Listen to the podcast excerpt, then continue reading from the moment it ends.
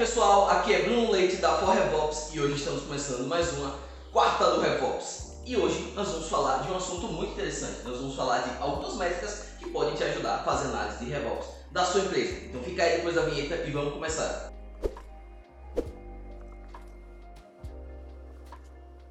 Hoje nós vamos falar de métricas e dois tipos de métricas. Métricas que eu digo que são métricas que funcionam sozinhas e métricas de taxa, que são comparações entre diferentes métricas.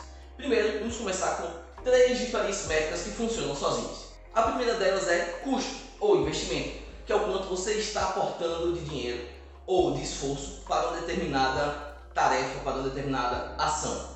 Seja na parte do marketing, seja na parte de venda, seja na parte do processo. Hoje nós vamos focar principalmente na parte do marketing. Dentro desses custos ou investimentos, nós temos tanto mídias externas como outdoors, buzzdoors, dentre outros tipos de mídia que você vê pela rua, quanto campanhas de, de mídia paga, pode ser Google Ads, Meta Ads, tudo isso deve ser contabilizado para que no final a gente possa comparar com a nossa próxima métrica, que é a receita. A receita nada mais é do, da quantidade de dinheiro total que você vendeu. Isso sempre tem que estar atrelado a um período, senão você não consegue medir corretamente. Tem que ser a receita de um mês, do semestre, do ano, você escolhe, mas sempre lembrar de comparar os mesmos períodos de tempo. Junto com a receita, você também vai ter outra métrica, que é a métrica de clientes.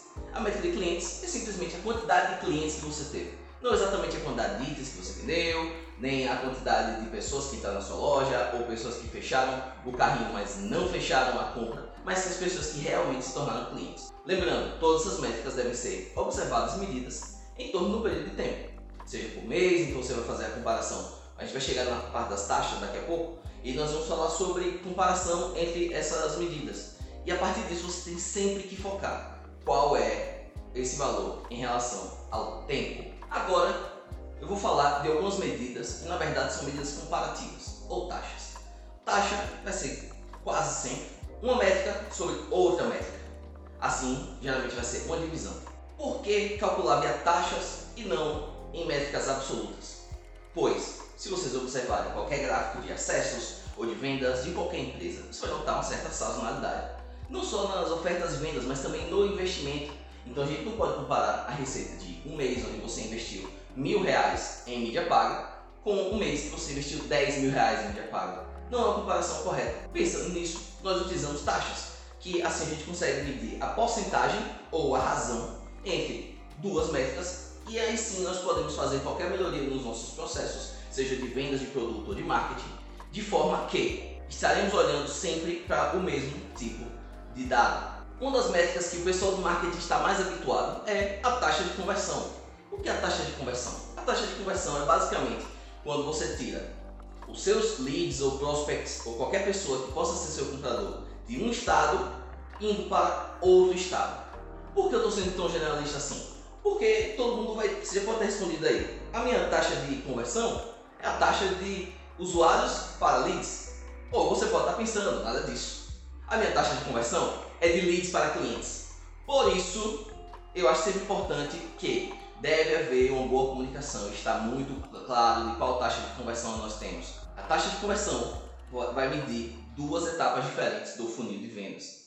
Então, você pode estar medindo tanto acessos ao site quanto geração de leads, quanto geração de leads em mudança para clientes. Então a gente tem a taxa de conversão de lead para cliente. Se você tiver outros estágios no seu pipeline, por exemplo, você tem uma escola e você tem agendamento, você tem inscrição e você tem matrícula. Então você também pode medir a taxa de conversão de lead para agendamento, de agendamento para inscrito, de inscrito para matriculado. Então é muito importante ter uma comunicação correta, uma comunicação clara com todo o seu time, para saber qual taxa de conversão vocês estão falando. E o que fazer com essa taxa de conversão? Bom, depende de qual taxa de conversão que a gente está falando. Se for de usuários para leads, nós podemos mexer no SEO do site, no CRO, para tentar melhorar essa taxa de conversão. Se for uma taxa de conversão de lead para cliente, nós podemos ver as nossas regras de nutrição, que a gente até tem conteúdo já aqui no canal. Podemos ter também a mudança de, de algum cenário de venda, alguma coisa de venda, uma promoção que vai transferir as pessoas de leads para matriculados.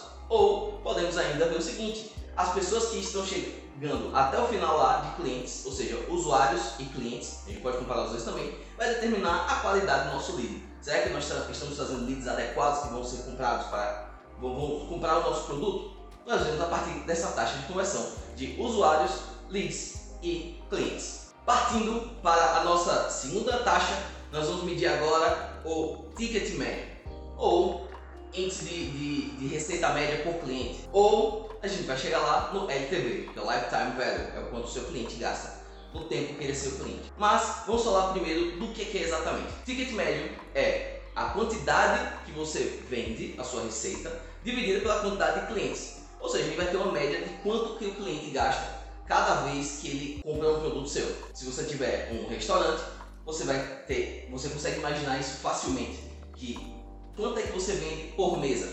As suas mesas vão contar como um cliente. Então você vai saber, beleza, eu tenho que trazer X pessoas para o meu restaurante. Bem assim para as campanhas de mídia digital também. Nós acabamos vendo assim, para chegarmos a tal receita, nós temos todo o retrato do que a gente já fez. Nós provavelmente vamos gastar X para obter Y clientes. Então essa é a importância do ticket médio, porque também vai ser o quanto vale a pena você pagar para colocar um cliente dentro da sua empresa. Você com a, o aumento do ticket médio, se você mantiver a, o mesmo custo, você vai ter uma grande melhoria na sua receita. E não importa se você está investindo mais em marketing esse mês ou menos, porque uma taxa ela mantém sempre no mesmo padrão. E baseado nisso, nós temos o LTV, que é o Lifetime Value, que é o quanto o seu cliente gasta com você em todo o ciclo de vida. Por exemplo, você tem uma plataforma de cursos online. Essa plataforma o cliente paga mensalmente. Então você tem a métrica de, em geral, qual é a média de meses que o cliente passa conosco? Será que é um ano? Será que é seis meses? Então você vai pegar o quanto ele gasta com você a cada mês e vai medir durante todo esse tempo.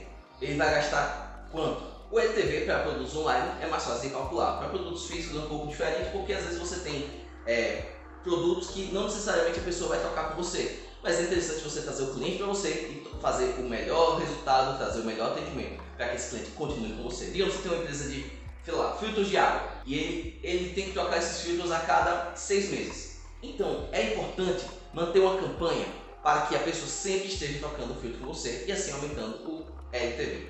A próxima métrica é uma métrica que vai dizer basicamente, afinal, estamos ganhando dinheiro ou não estamos ganhando dinheiro? Estamos aumentando a receita ou não? Que é o custo de aquisição de cliente ou custo de aquisição. Quando a gente fala custo de aquisição, pode ser de qualquer fase do funil. Pode ser funil de leads, ou de inscritos, ou até de usuários. Para alguns, algumas empresas, por exemplo, um banco, talvez o custo de aquisição seja uma conta aberta. Ou talvez uma conta aberta com algum dinheiro dentro. Então, baseado nisso, nós conseguimos calcular o quanto eu estou pagando para ter cada cliente. É uma métrica muito importante, muito importante mesmo, principalmente quando a gente está tratando de mídia paga. A mídia paga, em geral, ela vai ter o CAC um pouco mais caro do que as outras mídias. Por quê? Porque as outras pessoas, quando já te conhecem, elas vão comprar em você sem precisar ser atingido por uma mídia paga. Então, digamos, eles são bem mais baratos nesse custo de aquisição. Só que saber o CAC é muito importante quando você vai fazer o seu planejamento. Então, a partir do CAC você consegue ver, vou obter quantos clientes a partir desse mesmo investimento.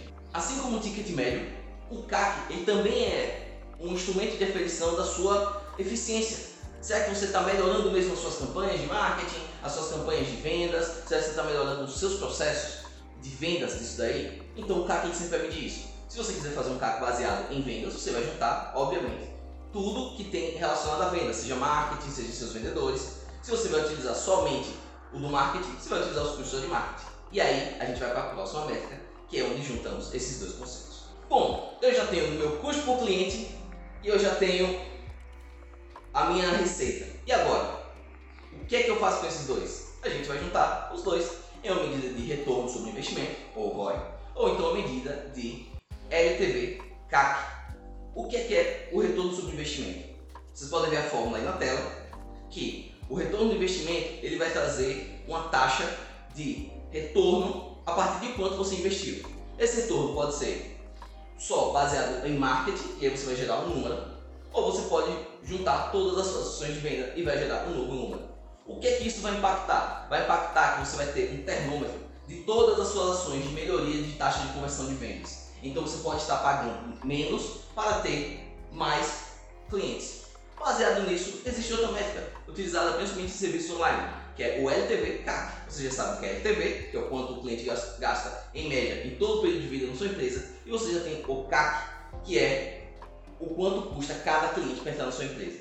Baseado nisso, você pode calcular e fazer uma razão de LTV para CAC. Em geral, para serviços inteiramente online, se você conseguir um CAC de entre 3 e 5, você consegue, você está no caminho certo, você está tendo um resultado positivo. No entanto, nós sabemos que nem todo mundo tem produtos somente online, tem produtos que são altamente escaláveis. Então você tem que fazer o seu histórico, ver o quanto é de LTV CAC que você tem normalmente, e aí sim você pode fazer estratégias de venda. Ah, mas como é que eu vou mudar o LTV ou o CAC? Nós podemos mudar o CAC com estratégias melhores de captação, melhores procedimentos de venda e o LTV. A gente pode fazer tanto a venda quanto o processo de retenção desse cliente que você pode medir através de outra métrica chamada churn rate ou taxa de churn, mas isso vai ficar para um próximo vídeo. Espero que vocês tenham gostado do assunto que nós tratamos aqui hoje. É um assunto que é o, o básico do RevOps, você tem que ficar de olho, mas às vezes a gente não pensa nesse tipo de métrica. Então, seus comentários podem deixar aqui nos comentários aqui no YouTube, ou vocês podem seguir a gente nas nossas outras redes sociais. E a gente se vê na próxima quarta do RevOps.